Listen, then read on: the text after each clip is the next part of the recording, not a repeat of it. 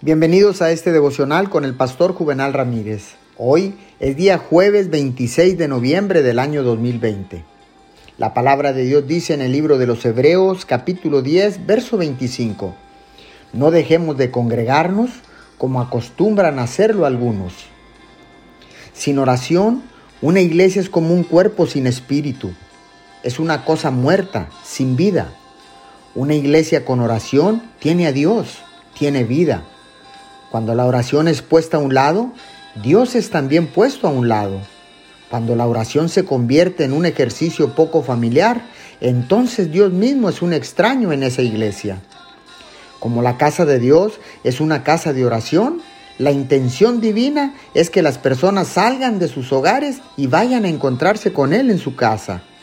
Dios ha prometido encontrarse con su pueblo allí, es obligación de ellos ir ahí por esa razón concreta.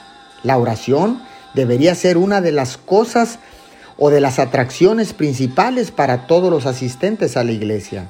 Oremos, amado Dios, para que tu iglesia nunca deje de congregarse, sino que se reúna para orar, para adorarte y para darte honra en el nombre de Jesús. Amén y amén.